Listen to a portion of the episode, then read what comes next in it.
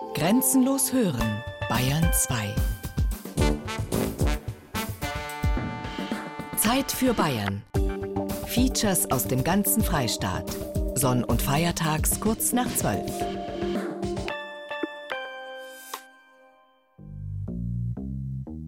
München ist überall schön, aber halt nicht in einem Euro-Industriepark. Da gehe ich bestimmt nicht einen Kuchen essen. Also man geht halt einkaufen und dann wieder heim. Mehr ist es nicht. Und an den Samstagen, Freitagen ist es extrem viel los. Es macht keinen Spaß. So Monster-Kaufhäuser, die vermitteln da halt mehr Massenabfertigung. Ich meine, das ist der Europark, da fehlen ein paar Schmankerl zwischendrin. Da fehlt was Zündendes, fehlt eine Belebung. Es ist zu tot, es ist zu nackig.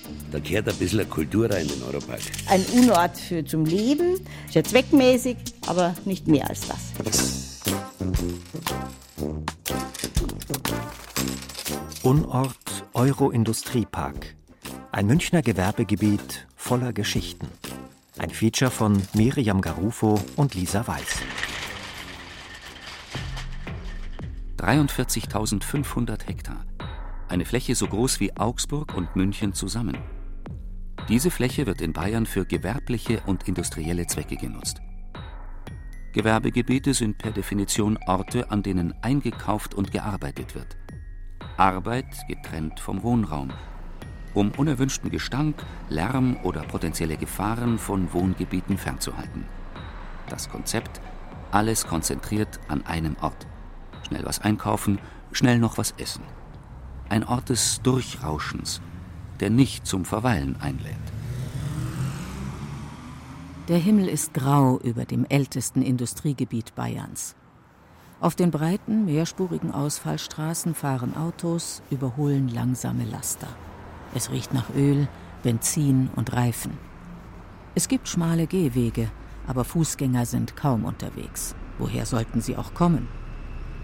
Die Einfahrt zum Euro-Industriepark ist nur über eine breite Straße zu erreichen. Sie ähnelt einer Autobahnausfahrt. Überdimensionale bunte Reklameschilder weisen den Weg durch das Warenwunderland. Vorbei an einem Drive-In geht es durch ein kreisrundes Labyrinth von Straßen. Zu Megastores, Möbelmärkten oder Fastfood-Ketten. Schön ist es hier nicht. Die meisten Gebäude sind flach, würfelartig und dunkel. Minimalarchitektur, Zweckbauten. Davor Liefereingänge, Rampen für LKWs oder riesige Parkplätze. Wir jetzt persönlich fahren echt nur her, stellen das Auto ab, gehen einkaufen und fahren wieder. Annette Schulze hat eine Tochter, einen Sohn und bereits eine Enkelin. Zugezogen aus Halle. Lebt seit 2007 mit ihrem Partner Frank in München, am Stadtrand in der Nähe des Euro-Industrieparks. Annette Schulze hat es eilig. Hastig packt sie die Lebensmittel vom Band an der Kasse in den großen Einkaufswagen. Sie wollte eigentlich nur einen Salat kaufen, aber natürlich, sagt sie, hat sie dann doch wieder mehr eingekauft als ursprünglich geplant. Eine Kochzeitschrift und Getränke, ein bisschen Obst, Joghurt, Kosmetik, Wurst, abgepackt, Käse. Ich schaue, was am günstigsten ist. Annette schiebt den Einkaufswagen aus dem Suma Center. Ihr Freund wartet bereits am Wagen. Sie will sich nicht lange aufhalten. Was sonst noch im Suma Center los ist, wer dort arbeitet oder zu Mittag isst, weiß sie nicht, sagt sie. Warum auch? Annette läuft im Stechschritt an den Reihen parkender Autos vorbei. Sie will weg hier, schnell heim. Wir stehen da ganz hinten. Aber im Euro-Industriepark gibt es durchaus Leute, die den ganzen Tag hier verbringen, von morgens bis abends. Ein Stück ihres Lebens. Da ist die Trennung zwischen Arbeit und Wohnen fast schon wieder aufgehoben und das Gewerbegebiet wird so zu einem Ort mit vielen kleinen Lebensgeschichten. Auch wenn diese Lebensgeschichten unfreiwillig ein bisschen rauer und auf den ersten Blick unspektakulärer und routinierter daherkommen. Wer in einem Gewerbegebiet lebt, ist sozusagen ausgelagert, ausgesperrt, am Rand der Stadt, am Rand der Gesellschaft. Die Besonderheit dort ist, glaube ich, schon diese Mischung, weil andere Gewerbegebiete, da ist ja sonst wirklich gar nichts. Da kann man sich gar nicht aufhalten. Also das ist, denke ich, schon hier eine Besonderheit, dass es eben diese Mischung gibt. Also man kann auch wirklich Handwerker, die was Spezielleres suchen, können dorthin gehen und können natürlich nebenher dann für ihren Familienbedarf sozusagen normal einkaufen und dann auch noch schnell Mittag Mahlzeit einnehmen. Brigitte Fingerle-Trischle, Stadtteilhistorikerin, hier aufgewachsen. Seit 15 Jahren beschäftigt sie sich auch wissenschaftlich mit dem Gelände des Euro-Industrieparks. Ihr Archiv befindet sich in einer alten Villa in Freimann, dem Stadtteil von München, der direkt neben dem Euro-Industriepark liegt. Euro-Industriepark. Die Dielen knarzen. Es riecht nach Holz und es ist sehr still. Im Erdgeschoss, in einem geräumigen Zimmer auf einem großen Tisch, hat Brigitte Fingerle-Trischle viele Akten und Zeitungspapiere ausgebreitet. Und alte Fotos. Darauf zu sehen unzählige Schienen und riesige Hallen, um Züge zu warten. Das sogenannte Reichsbahn-Ausbesserungswerk. Allerdings, auf den Fotos aus der Nachkriegszeit sind die Hallen leer. Menschen sind nicht zu erkennen, keine Arbeiter, keine Züge. Also die technische Entwicklung hat es ja völlig überflüssig gemacht, dass man so große Hallen braucht, um die Züge zu warten. Und äh, dadurch war das Gelände sozusagen brachgelegen bis eben in die 60er Jahre. Bis er kam. Anton Ditt, Geschäftsmann. Er kaufte der Deutschen Bundesbahn 1963 das Gelände ab. Ditt wollte ein riesiges Gewerbegebiet daraus machen privatwirtschaftlich finanziert und verwaltet. Neue Märkte werden geschaffen und das ein neues Lebensgefühl bewirkt eine Unterwassermassage mit dem Emder Vibrator. Ein Industriegelände mit Einkaufsmöglichkeiten für den normalen Bürger. Auf dem Reißbrett geplant und umgesetzt, nicht nach und nach gewachsen. Damals war das einzigartig in ganz Europa. Deswegen nannte Anton Ditt seine Firma Euroboden GmbH. Das Projekt sollte das europäische Pendant zu den riesigen Shopping-Malls in den USA werden. Einkaufshäuser für jedermann und für jeden Geldbeutel.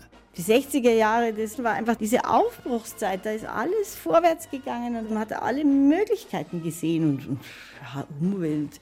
Ein paar Spinner gab es schon, die so gesagt haben, die Natur schonen. Aber naja, das war sehr abseitig. Die Freude an der Technik, die Freude an der wirtschaftlichen Aufschwung war einfach beherrschend. Hausfrauen, hinschauen, was jetzt auf der Birkelpackung steht. Tausend Geldsäcke mit 50 Mark zu gewinnen. zu verzichten, auch wenn sie im Moment nicht flüssig sind. Unser Kredit gilt.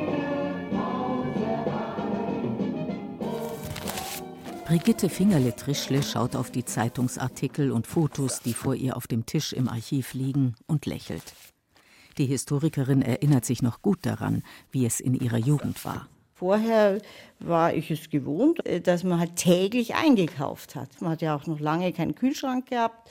Und jetzt gab es dann plötzlich diese Großmärkte und ich hatte eine ältere Schwester, neun Jahre älter als ich, die hatte schon Führerschein.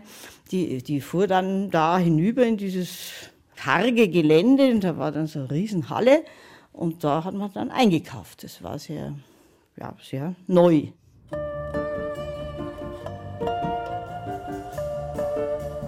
Brigitte Fingerle-Trischle sitzt im Auto und fährt über die breite Ausfallstraße durch das Gewerbegebiet. Die Historikerin braucht von ihrem Stadtteilarchiv nur fünf Minuten in den Euro-Industriepark. Die Riesenhalle ihrer Kindheit gibt es heute noch, das Suma Einkaufszentrum. Davor ein gigantischer Parkplatz mit rund 1000 Stellplätzen. Ende 60er Jahre bin ich ganz sicher, dass hier nur dieser Suma war, also ein Großmarkt mit also Lebensmittel und natürlich äh, das Übliche, auch schon Kleidung und alles rundum, aber eben nur dieser eine Markt. Leute laufen durch das Suma Einkaufszentrum, kaufen in ihrer Mittagspause schnell ein paar Sachen ein, rauschen weiter. Dazwischen die Münchner Einkehr. Das kleine Restaurant wirkt wie aus einer anderen Zeit. Es ist eingepfercht zwischen dem Eingang mit den großen automatischen Schiebetüren und den vielen langen Kassen des riesigen Supermarkts. Auf den ersten Blick ist es kein gemütlicher Ort Neonröhren, Klimaanlagen, Luft, vorbeirollende Einkaufswägen und das stete, monotone Piepsen der Supermarktkassen im Hintergrund. Aber die dunklen, speckigen Holztische sind voll besetzt. Es gibt halbe Händel, ganze Händel, Schweinsbraten, Bratwürstel mit Sauerkraut, Gulasch, Leberkässemmeln, Fleischpflanzerl, Spaghetti Bolognese. Und alles sehr günstig. Es sind auch viele Familien, die rechnen müssen. Und die nutzen das. Oder viele Rentner auch, die einfach, äh, jetzt sage ich mal was Knallhartes, die leider auch mal von Hartz IV leben oder was und sich vielleicht mal im Monat einmal oder zweimal mal ein Bierchen gönnen oder was. Auch die gehören dazu. Josef Schneider, Betreiber und Besitzer der Münchner Einkehr, zusammen mit seiner Frau Christel. Kommt ursprünglich aus Holland und ist wegen ihr, eine Münchnerin, nach Bayern gezogen. Insgesamt haben sie sechs Mitarbeiter. Seit über 25 Jahren arbeitet Schneider bereits im Suma Center. 1991 hat er die Grillstation übernommen. Das war eine Zeit, wo auch sehr viele Flüchtlinge aus Jugoslawien kamen. Die hat man untergebracht in Pensionen, da hat man angemietet, alles Händelesser. Und da haben wir also Unmengen an Händel verkauft. Und da waren wir noch sehr einsam auf diesem Geschäft. Da gab es mal da oder dort mal einen Wagen mit Händel. Aber da hat man so einen richtigen Hirschplatz. Auch heute noch machen die Händel rund ein Drittel seines Umsatzes aus. Pro Tag verkauft er bis zu 300 halbe Händel, sagt er. Allerdings, die Hochzeiten des Suma Centers sind vorbei, sagt Schneider, sitzt an einem der Holztische und schaut in die Ferne. Er wirkt resigniert. Wie alt er ist, will er nicht verraten. Aber er sucht einen Nachfolger für seinen Händel Grill. Er ist nicht mehr der Jüngste, genau wie seine Stammgäste. Hier unseren alten Cowboy, der war LKW-Fahrer, 35 Jahre, der erzählt uns jeden Tag seine Anekdötchen, aber immer die gleichen. Die müssen wir dann schon dulden, gell? dass er einen wahnsinnig schweren Autounfall hatte. So, und dann kommt er nach Hause und äh, nicht jetzt in dem Fall, dann liegt seine Frau mit einem anderen Kerl im Bett. Und dann äh, hören wir diese Geschichten immer wieder. Gell? Schneider kommt ins Erzählen. Seine Stammgäste sind sein Leben, das merkt man. Als der Cowboy plötzlich nicht mehr auftauchte, hat er sich richtig Sorgen gemacht. Dann habe ich mir einen geschnappt, der ihn kennt und weiß, wo er wohnt, und bin mit ihm nach Hause gefahren. Da hat sein Schwiegersohn aufgemacht der ist auf der Reha. Der hat einen Herzinfarkt gehabt, der hat drei neue Bypässe. Also so ist auch unser Verhältnis hier. Gell? Wenn mal einer gar nicht mehr kommt, dann erkundigen wir uns schon. Schließlich hätten die meisten Stammgäste sonst niemanden außer ihn, den Wirt der Münchner Einkehr, sagt Schneider, macht eine Kopfbewegung in Richtung Stammtisch und lächelt. Auch eine ältere Dame sitzt gerade dort, neben einem älteren, korpulenten Herrn. Beide haben ein Weißbier vor sich auf dem Tisch stehen. Sie sehen beide müde aus, aber irgendwie auch zufrieden. Mitten im Einkaufszentrum, neben kalten Neonröhren und gestapelten halben Händeln unterm warmen Rotlicht. Wir wohnen im Freimann, fahren wir eine Station mit der U-Bahn und dann kommen wir da her. Der Stammtisch und da, dann lauter nette Leute, die wo auch da sitzen. Lieselotte und Herbert Ebermann, beide Rentner. Er hat schon hier gearbeitet, als das Bundesbahn-Ausbesserungswerk noch in Betrieb war, tagsüber. Und sie hat jahrelang nachts als Reinigungskraft in den Unternehmen hier geputzt. Die beiden kennen die Münchner Einkehr und ihre Besitzer von Anfang an, also seit gut 30 Jahren. Ich sitze hier wie im Kino, ne? weil ich sehe alles, was vorbeigeht, wie jemand bekleidet ist oder was er hat ob er hier schon einen gehoben hat oder nicht. Ne? Ich freue mich halt, äh, dass ich hier sitze und das so schön beobachten kann. Herbert und seine Frau Lieselotte beobachten schweigend das Kino, das Treiben an den Supermarktkassen direkt vor ihnen.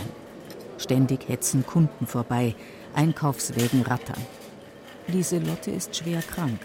Sie hat ein Atemgerät und muss immer wieder mal aufstehen und raus auf den Parkplatz, um Sauerstoff zu tanken. Ihr Mann Herbert hat sich deswegen schon mal bei ihm ausgeweint, sagt Schneider. Man lernt so viele Typen von Menschen kennen, man lernt die Nöte kennen. Das hätte ich nie für möglich gehalten. Ich meine, jeder hat auch mal einen schlechten Tag, aber die Leute haben keine Anlaufpunkte, wo sie sich zum Seelsorger gehen sie nicht, in die Kirche gehen sie auch nicht mehr. Ich könnte hier mal ein Buch drüber schreiben. Das ist, wie soll ich sagen, es ist mein Leben, ja. Sonst hätte ich es ja nicht gemacht und sonst würde ich es ja nicht machen. Ich fühle mich ja wohl in der Rolle. Josef Schneider schaut auf die Uhr. Der Mittagsansturm ist bereits vorbei. Jetzt sitzen nur noch seine Stammgäste da. 15.30 Uhr. Um die Uhrzeit ist es eigentlich ruhiger.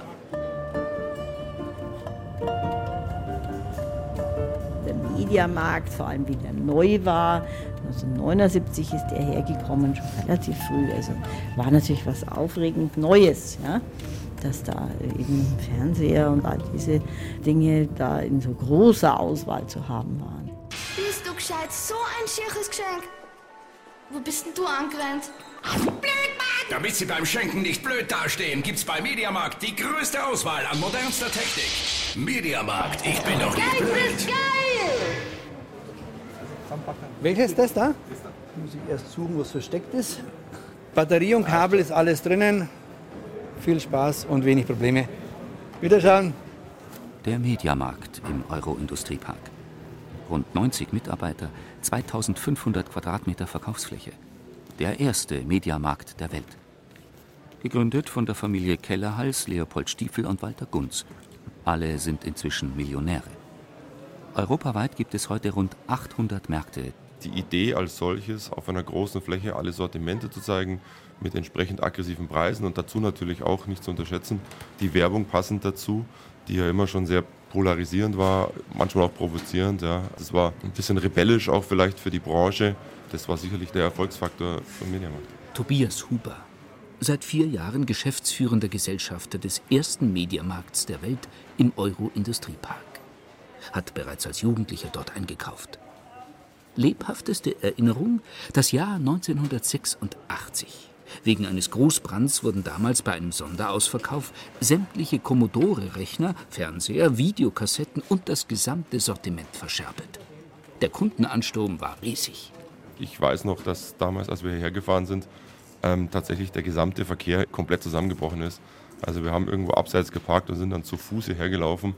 Da gab es gar nicht die Möglichkeit, sich in Ruhe umzugucken, weil so viele Menschen da waren. Das war unglaublich. Tobias Huber steht in seinem Büro im ersten Stock des Mediamarkts. Er schaut durch ein kleines Fenster neben seinem Schreibtisch hinunter, auf die Mitarbeiter, auf die Kunden. Da habe ich einen guten Blick auf meinen Hauptgang. Das heißt, ich sehe schon mal auf einen schnellen Blick, was ist die Frequenz, wie viel ist los. Und ich sehe auch meine Kassen. Also ich kann relativ gut so die wichtigsten Aspekte für den täglichen Marktbetrieb sehen. Und deshalb ist das Fenster sehr gut. Neben Kameras, Monitoren und Schildern mit der Aufschrift Klauen ist blöd sitzt der diensthabende Wachmann auf einem kleinen Hocker neben den großen Schiebetüren beim Ein- und Ausgang. Plötzlich Aufregung an den Kassen. Etwas stimmt nicht. Ja. Hallo? Der Wachmann stürmt los. Er läuft einem Kunden hinterher, der gerade den Markt verlassen will, redet mit ihm. Dann kommt er zurück, sichtlich erleichtert. Fehlalarm, kein Diebstahl. Der Herr hat seine EC-Karte vergessen. Danke. Natürlich muss man da auch hinterher. Frank, Fachkraft für Schutz und Sicherheit. Erstmal ordentliche Sicherheitsstiefel mit einem festen Profil, einer verstärkten Kappe, dass man ordentlich stehen kann und auch rennen kann. Eine schwarze Hose, ein dementsprechendes T-Shirt. Dann habe ich die Handschellen am Mann und die Handschellenschlüssel. Seit 15 Jahren in der Branche tätig. Stammt aus Sachsen. Ist nach Bayern, weil er drüben keinen Job gefunden hat. Jetzt ist Frank ein sogenannter Doorman, der zuständige Türmann des Mediamarkts. Letztes Jahr hatten wir schon wirklich pro Monat drei, vier Ladendiebe, die wir natürlich auch auf frischer Tat ertappt haben. Und die werden dann halt nicht mehr sanft angefasst. Die sind handgreiflich geworden. In dem Moment werden sie von uns auch gefesselt, also mit Handschellen, fixiert. Eigentlich auch, um uns selber zu schützen. Dann wird die Polizei gerufen, Anzeige geschrieben. Und meistens geht es dann vors Gericht. Immer wieder steht Frank von seinem kleinen Hocker an der Tür auf, schaut in Taschen, grüßt hier einen Stammkunden, hält dort ein Schwätzchen, muss einen Fehlalarm abstellen oder einem Kunden zeigen, wo er findet, was er kaufen möchte. Dabei scannt sein Blick aufmerksam alle Leute, die rein und raus gehen. Er schaut ganz genau hin. Erstmal der Blick auf die Taschen, wie ist die Kleidung aufgebaut. Dann Der nächste Blick geht ins Gesicht. Wie schaut sich der Kunde hier um? Ist er nervös? Möchte er Auskundschaften? Wo sind die Kameras? Also nach 15 Jahren Berufserfahrung sieht man das dann schon, wenn jemand was vorhat. Die meisten Kunden hier sind männlich. Jetzt am späten Nachmittag sind auch viele Kinder da, die die neuesten Spielekonsolen ausprobieren, die gemeinsam zocken. Was mich immer ärgert, ist, wenn Kinder hier reinkommen und versuchen zu klauen. Letzte Woche hatten wir drei Kinder gehabt, von 13 bis 14 Jahre. Da frage ich mich bloß, was das für ein Elternhaus ist.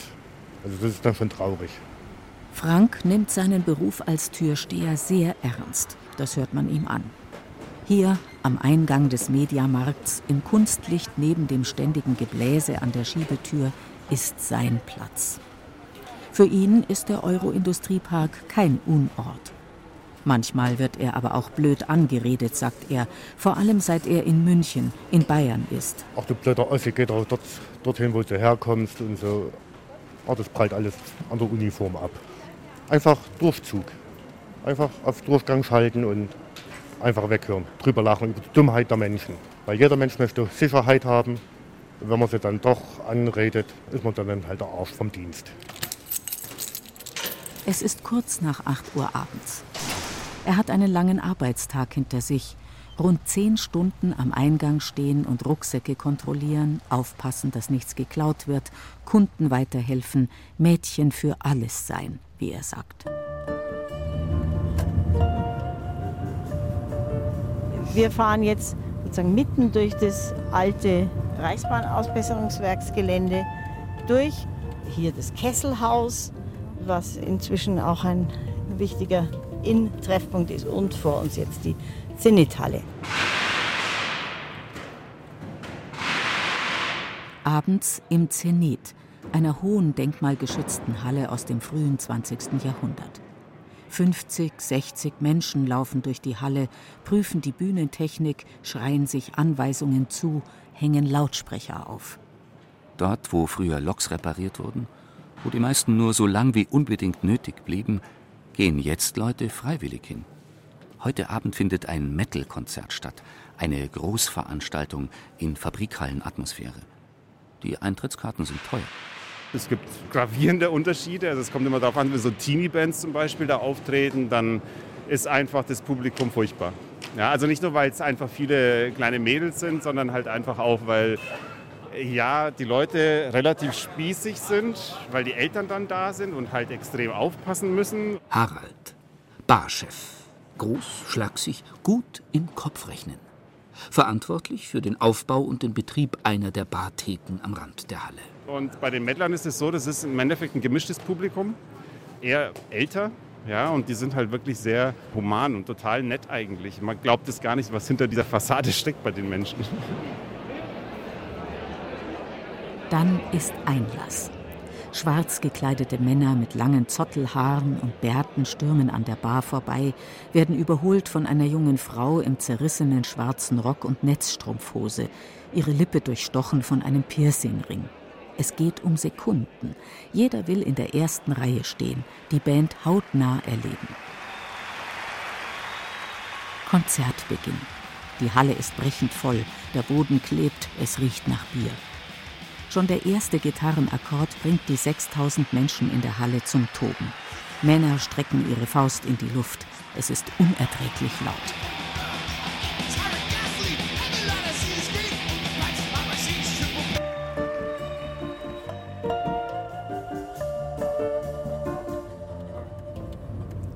Drüben, wo jetzt diese Grünanlage ist, war ja die Werksmauer für das Ausbesserungswerk. Dieses Werk existiert ja seit 1995 nicht mehr, da wurde es geschlossen. Es war nicht so, dass das im Verfallen war, sondern es war eine politische Entscheidung, dass man dieses Werk schließt zugunsten eben von entsprechenden Werken im Osten Deutschlands. Da gibt es natürlich noch Leute, die da immer noch Tränen in den Augen haben, wenn sie von ihrem Werk reden. Ärger habe ich immer. Meine, Menschen, die was machen, die werden immer Ärger haben. Die nichts machen, die haben keinen Ärger. Auch hier hat es Riesenprobleme gegeben. Das war unter Denkmalschutz, steht die Halle ist ja nicht. Dann war es nicht entwidmet, weil alles der Bundesbahn gehört hat. Und es traut sich auch keiner was, weil alle Angst haben. Und jeder hat um seinen Job Angst. Wolfgang Nöth, 71 Jahre, graue, wirre, längere Haare, Pulli, Jeans, bedeutender Kulturunternehmer und Gastronom, Betreiber des Zenit und diverser anderer Veranstaltungsorte, häufig Hallenkönig genannt. Nein, hab ich nicht mehr. Weil ein Hut auf habe und keine Krone. Ein König hat eine Krone auf und keinen Hut. Geboren in Unterfranken, aufgewachsen in Würzburg. In den 70er Jahren nach München gekommen, direkt in den Euro-Industriepark. Von vorne, ich habe 1974 im Europark schon gearbeitet, in der Spedition. Und da haben wir halt gearbeitet und gearbeitet. Und auf einmal ist das immer kleiner geworden, der Europark. Und der Rädergangel, der ist auch nicht mehr da. Eigentlich ist gar nichts mehr da. Weil mir das zu viel Konzerne sind und zu viel Großes und nichts Kleines.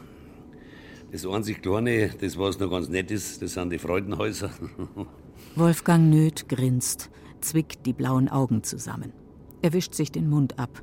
Sein Abendessen hat er hier in einer kleinen Küche in einer heruntergekommenen Garage auf dem Zenit-Gelände gekocht und gegessen.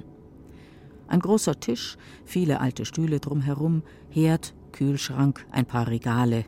Sein Reich. Hier ist es ruhig, während drüben in seiner Zenithalle das Metal-Konzert tobt. Und hier ist er lieber als in der Halle. Du, das habe ich alles hinter mir. Da. Ich fange ja nicht an und fange das Rocken an mit 80 da. Im Rollstuhl oder wie. Du, es macht halt Spaß. Manchmal hört er mal rein und dann ist wieder Ruhe. Was ich mache, draußen rum und plätschern und Leute zusammenscheißen.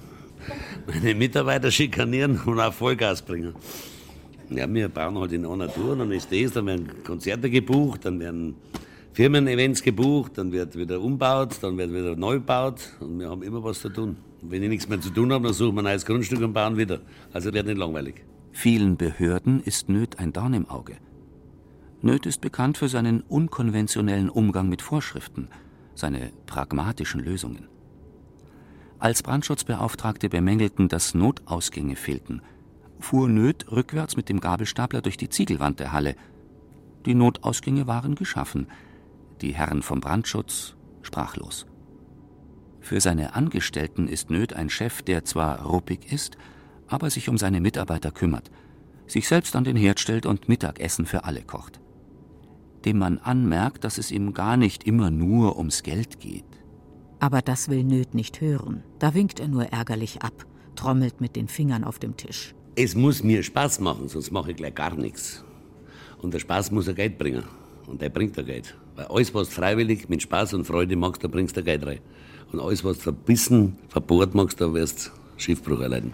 So schaut's aus. Es ist kurz vor 10 Uhr abends. Nebendran, aus dem Zenit, strömen die ersten betrunkenen Metal-Fans nach draußen, schwanken über den Parkplatz mit den vielen Schlaglöchern, machen sich noch ein Weg Bier auf. Vor Nöth steht nur eine Tasse schwarzer Kaffee und ein übervoller Aschenbecher. Kein Bier oder kein Glas Wein. Drogen, Alkohol macht doch nur die Leute verrückt. Und wenn wir kreativ sein wollen, dann gehen wir jetzt in die Werkstatt und dann zeige ich dir was, was man in nüchternem Zustand alles machen kann.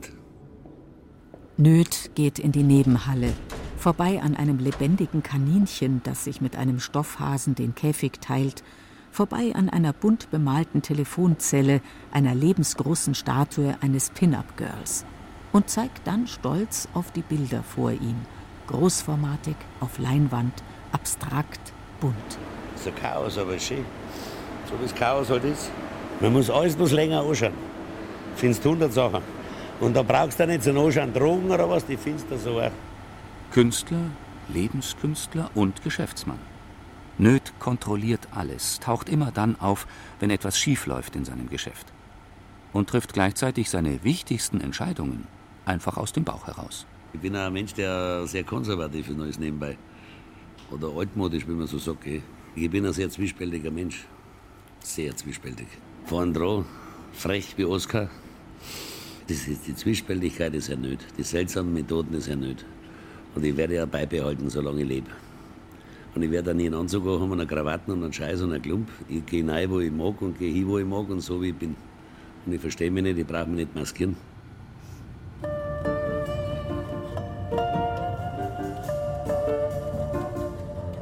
Und jetzt fahren wir also rechts und kommen dann eben an diesem Leierkasten vorbei und dann eben wieder ins eigentliche Euro-Industrieparkgelände. Kurz nach 10 Uhr abends vor dem Leierkasten, dem traditionsreichsten Bordell der Stadt. Ein knallrot gestrichenes Haus am Rand des Euro-Industriepark-Geländes. Auch die Fenster sind rot erleuchtet. Auf dem großen Parkplatz stehen einige Autos. Andere fahren langsam vorbei, werfen einen verstohlenen Blick auf das Haus. Der Eingang ist kameraüberwacht. Also es gibt Mädels, die machen 30 Euro entweder oder, das heißt entweder nur Französisch oder nur Verkehr. 50 Euro ist Standard, Französisch Verkehr, Stellungswechsel, halbe Stunde ist 80 Euro, eine Stunde ist 150. Es gibt natürlich Frauen, die arbeiten gerne eher Escort, aber hier hast du einfach deine Sicherheit. Wenn wirklich mal irgendwas ist, dann kannst du hier den Alarmknopf drücken und dann stehen die auch hinter dir. Kelly und Coco, etwa Anfang 20. Zaundürr, High Heels, schwarzer BH mit passendem Tangaslip, dezente Tätowierungen. Beruf Prostituierte. Alter, Familienstand und Herkunft ihrer Freier unterschiedlich. Es sind viele Gäste, die halt durchfahrtmäßig hier sind, also die beruflich auch hier sind. Also die ein oder anderen, die verlaufen sich doch schon hier aus dem Euro-Industriepark. ja. Wir nennen jetzt aber keine Namen, ne? In der Bar im Erdgeschoss des Leierkastens liefert gerade noch eine Dame eine Show. Sie duscht. Durch ein kreisrundes Fenster hinter dem Tresen können ihr die Gäste dabei zuschauen. Die Wände im Haus sind lackschwarz oder knallrot. Die Decke ist verspiegelt. Kelly und Coco stöckeln die Treppe von der Bar nach oben in den ersten Stock. Dort im sogenannten Laufhaus reiht sich ein Zimmer ans andere. In fast allen sitzt, steht oder liegt eine Frau, wartet auf Kundschaft. Die Damen arbeiten selbstständig, zahlen Zimmermiete, entscheiden selbst, wann sie Kunden empfangen und welche Männer sie ablehnen. Viele wohnen tatsächlich in diesem Zimmer. Persönliche Dinge werden während der Arbeitszeit weggeräumt. In Kokos Zimmer steht ein großes, stabiles Designerbett mit Kopfteil, ein Schrank, eine Sitzgelegenheit, ein kleiner Kühlschrank, ein großer Flachbildfernseher. Es gibt WLAN überall. Die Einrichtung ist auf das Nötigste reduziert. Es erinnert eher an ein modernes, nüchternes Hotelzimmer. Ja, das Hauptequipment ist ja eher das Bett. Dann habe ich hier vorne ja meine Feuchttücher, mein Gleitgel, Kondome natürlich. Ja, dann halt Öl, Desinfektionsmittel und so weiter. Also das wird halt hauptsächlich hier verwendet. Ne? Kelly und Coco setzen sich aufs Bett, schlagen die langen Beine übereinander. Coco zeigt auf das kleine Badezimmer mit Dusche, WC und Waschbecken.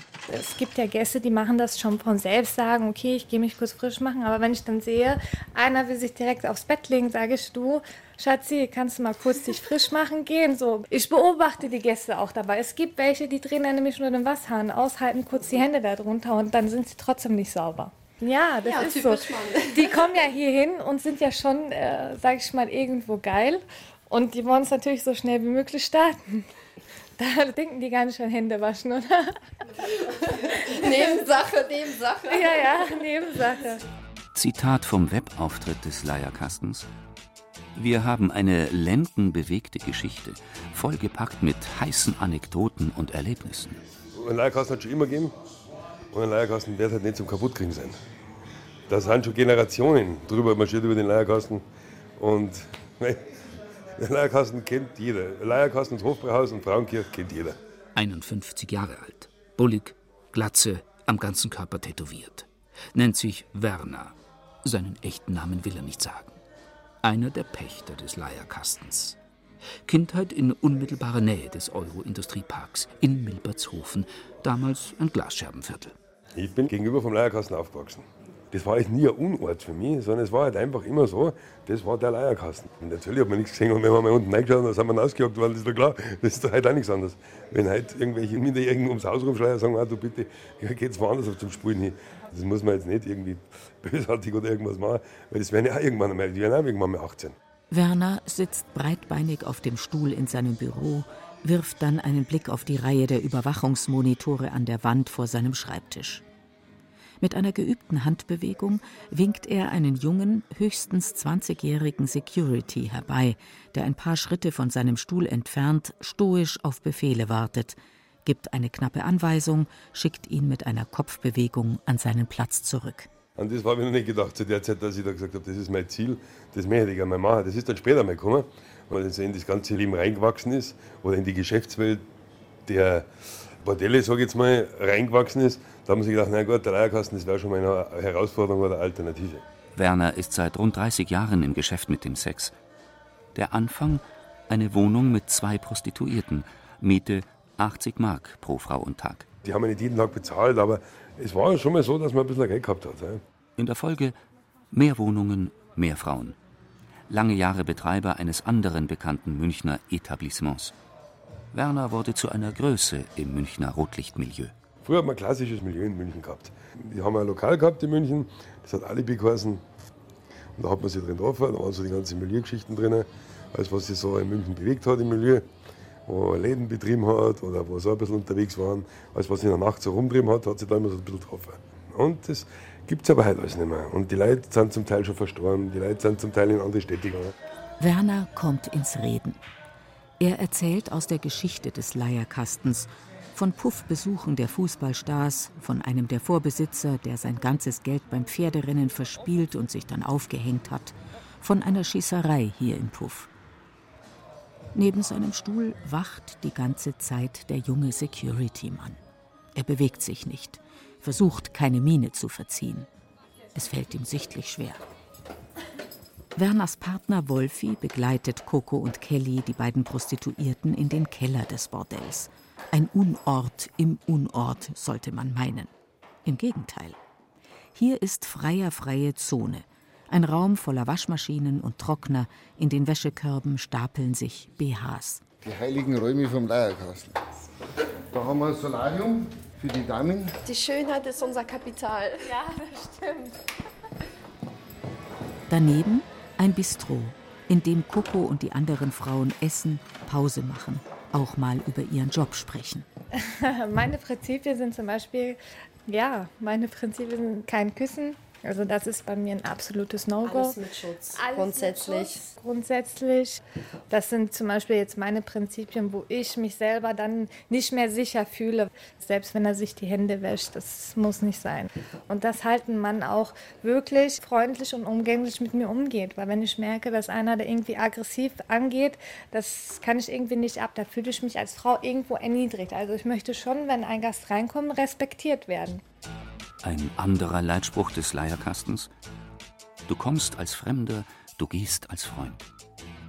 Ein Schild im Büro des Leierkastens warnt die Freier, freundlich zu sein. So schaut's aus. Wer ficken will, muss freundlich sein. Nur so geht's. Wolfis Partner Werner spricht inzwischen von Verträgen, Steuern und Gesetzesauflagen, davon, dass bei ihm alle Frauen angemeldet und alle freiwillig hier seien. Es gebe keine Drogen, Alkoholmissbrauch sei verboten und überhaupt seien alle Damen über 21, beteuert er. Eine Handbewegung und der stumme Security-Mann holt die entsprechenden Unterlagen vom Nebentisch, knapp außerhalb der Reichweite Werners. Es ist ja, sage ich jetzt einmal, wie ein mittelständischer Betrieb. Wir haben Angestellte, die angemeldet sind. Wir haben Büroarbeiten zu machen. Wir haben äh, Steuerberatergeschichten zu machen. Wir haben ja alles. Wir haben Einkauf machen wir selber. Wir machen alles. Wir haben wirklich Arbeitszeiten, das glaubt oft keiner. Aber ich bin meistens in der Früh um 10 Uhr schon hier. Dann fahre ich von einem Laden in den anderen. Dann habe ich Nachmittag zwei, drei Stunden Zeit. Dann geht es los von 5 Uhr bis um 3 in der Früh. Und mein Partner ist auch da, der fängt meistens um 6 Uhr und macht bis um 7 in der Früh. Oder auch bis um 8, je nachdem, wann wir laufen. Im Nebenzimmer krächzt plötzlich ein Papagei. Werner öffnet die Verbindungstür, der Papagei fliegt auf seinen tätowierten Arm, legt den Kopf schief, krächzt. Arschloch! Werner lächelt, krault den Papagei am Köpfchen. Ganz zärtlich.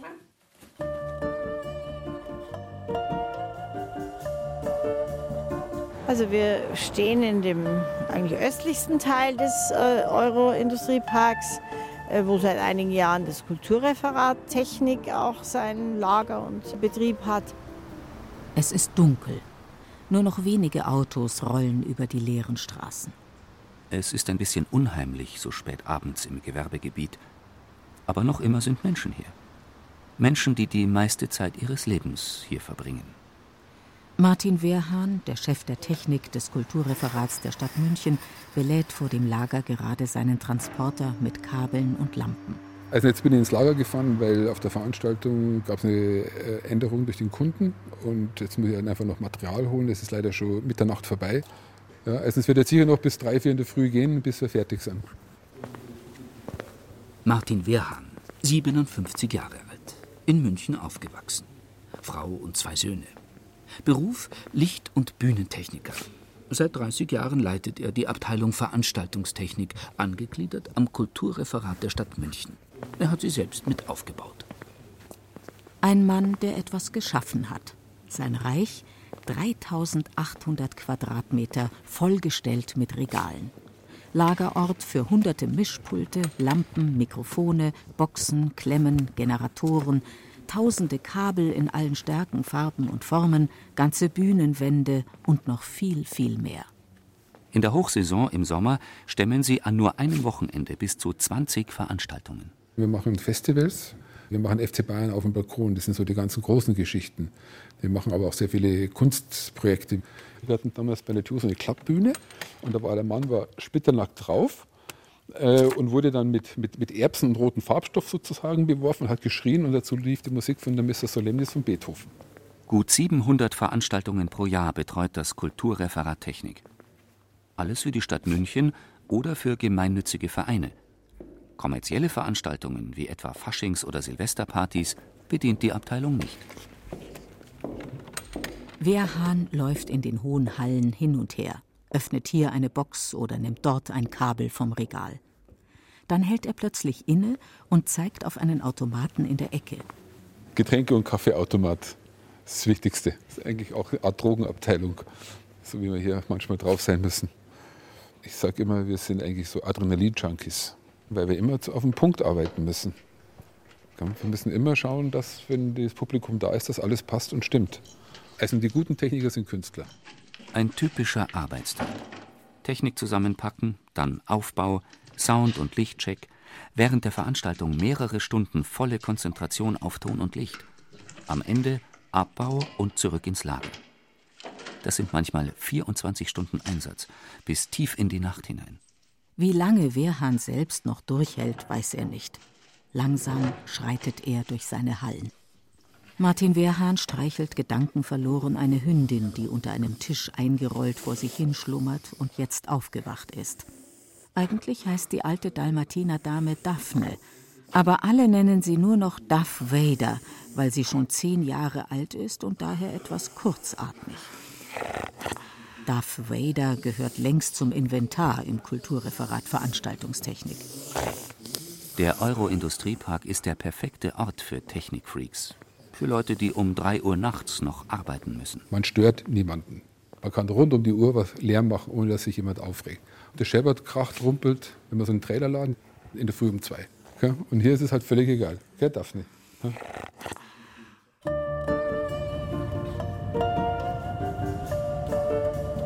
War angelegt als ein großes Industriegebiet, also wie der Name ja gesagt hat, man hat wohl erst auch mehr gedacht, dass da auch produzierendes Gewerbe hinkommt.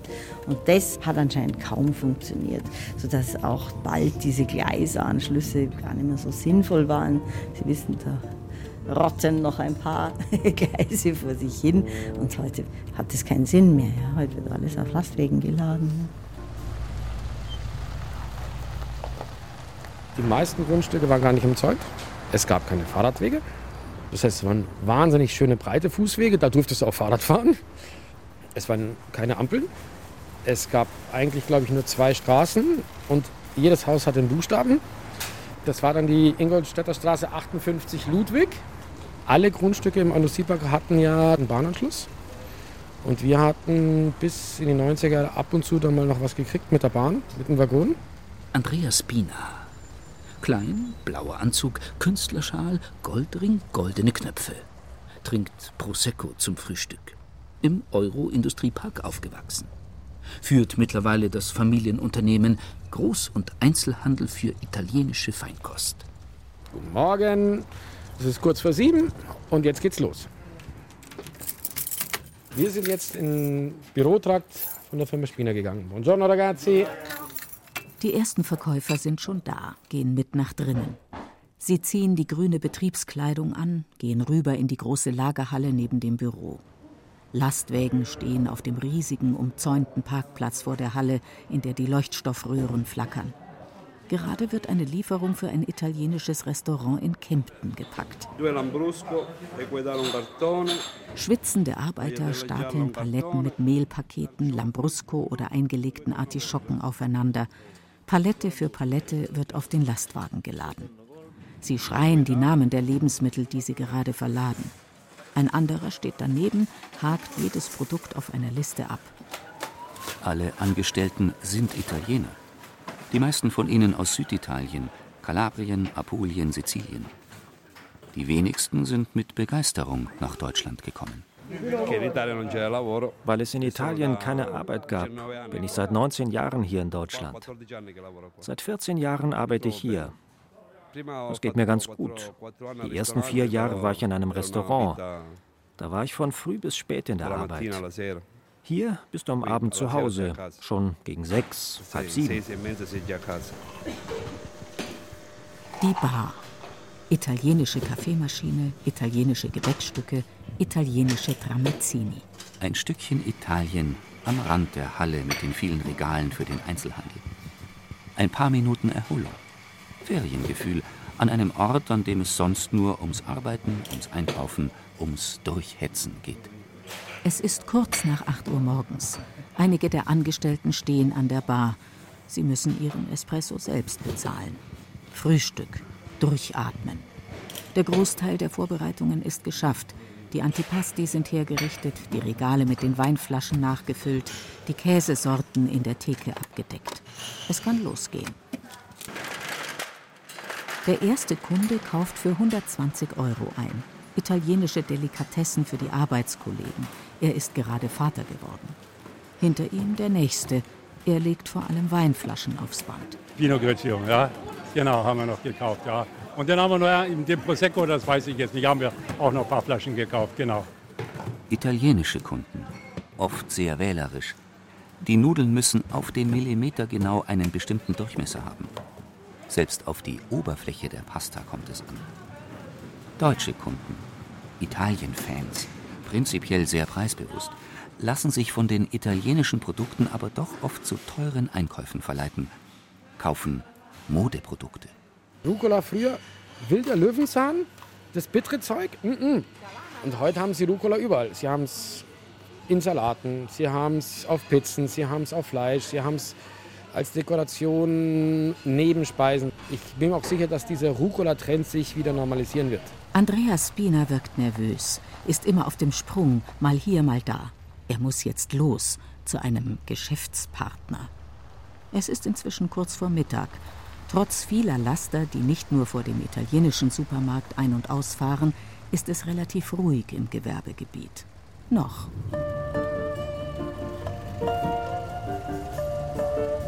Es ist jetzt nicht das pulsierende Leben. Am Vormittag unter der Woche ist es sehr ruhig dort. Also man kann sehr bequem einkaufen.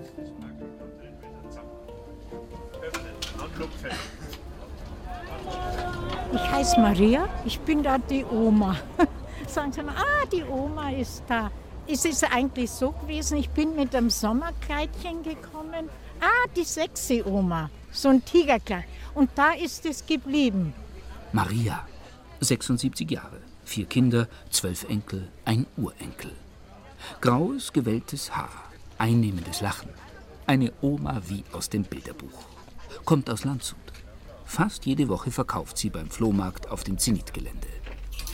Maria streicht ein gelbes Kleid glatt und hängt es zurück zu den Röcken, hängt Hemden und Blusen auf die angerostete Kleiderstange, die zwischen ein paar Baracken im Kies steht. Auf einem abgenutzten Tapeziertisch liegt ein altes Dampfbügeleisen hinter einem Schal und einem blank geputzten Paar Schuhe. Daneben ein Haufen Plastikspielzeug. Das ist alles von den Enkelkindern. Das kann man auch ziehen, da ist ein Schnürchen dran, dann klimpert es auch noch. Also wunderschön, schauen Sie, Gießkanne, eine Bohle, dann Handtaschen. Das ist alles von mir. von mir zu Heim, was ich nicht mehr brauche. Man kann eigentlich alles verkaufen und daheim bleiben, das bringt nichts. Wissen Sie, man wird leicht fertig mit der Hausarbeit. Leicht. Mein Mann ist froh, wenn ich weiter bin. Da hat er seine Ruhe, kann essen, was er mag. Also wunderschön. Maria zeigt auf Blumentöpfe, Tassen, Gläser vor ihr auf dem Tisch. Immer wieder findet sie daheim etwas, was sie eigentlich gar nicht so dringend braucht, was sie beim nächsten Mal verkaufen kann. Ja, das ist doch gut. Sieh, was brauchst du mit 76? Die Kinder und so, wenn dir halt was ist, die wollen nicht 50 Tischdecken. Nein, die wollen es praktisch. Also ich komme seit drei Jahren hier, habe bis vor drei Jahren noch in der Konditorei gearbeitet. Und da ist der Herr Nöth, dem das Gelände gehört, immer zu mir zum Kaffee trinken. Haben Sie nur eine? Ja, leider. Was kostet? Äh, 50. Ja, okay. Danke. Ist immer zu mir zum Kaffee trinken gekommen und dann haben wir die Filiale geschlossen, weil die Miete so teuer war. Bitte schön. Und dann hat der Herr Nöth gesagt, komm doch zu mir zum Flohmarkt. Abfahrt am Morgen aus Landshut, 7 Uhr. Ankunft im Euro-Industriepark um 8. Heimfahrt gegen 4. Tagesverdienst 30 Euro nach Abzug aller Kosten. Maria schüttelt den Kopf. Es geht ihr nicht ums Geld. Es ist das Gefühl, eine Aufgabe zu haben, sich auf jeden Donnerstag zu freuen, wenn wieder Flohmarkt ist. Es sind die Flohmarktfreunde, die an den Ständen stehen, sagt sie. Man ratscht, man hilft sich gegenseitig. Wenn's mal bei einem nicht läuft, kauft man sich gegenseitig etwas ab. So einen Zusammenhalt kennt sie nur vom Flohmarkt, hier im Euro-Industriepark. Der Ort ist sowas, wenn man herin ist. Wenn man herin ist, kehrt man dazu. Der Euro-Industriepark ist für Maria alles andere als ein Unort. Sie hat es ins Herz geschlossen, dieses hässliche Gewerbegebiet im Norden von München. Es ist ihr zweites Zuhause geworden. Und genau so geht es auch vielen anderen, die hier tagtäglich arbeiten, bei einem Bier oder Kaffee zusammensitzen, die lachen, sich Sorgen machen, eben irgendwie doch leben. Hier im Euro-Industriepark. Das ist für mich ein Ort, der extrem lebendig ist. Es ist ein Gewerbegebiet mit all seinen Facetten, von klassischer Industrie bis hin zu Rotlicht. Ja, alles das haben wir. Wenn man sich anguckt, was die letzten Jahre hier alles passiert ist, Neubauten, Umbauten, dann ist das überhaupt kein Unort und auch kein toter Ort. Als Unort würde ich es nicht bezeichnen, im Gegenteil. Was mich stört, vielleicht wird dem ganzen Gebiet hier zu wenig Aufmerksamkeit geschenkt. Es ist kein toter Fleck, er funktioniert und er lebt ja auch. Eigentlich ein guter Ort.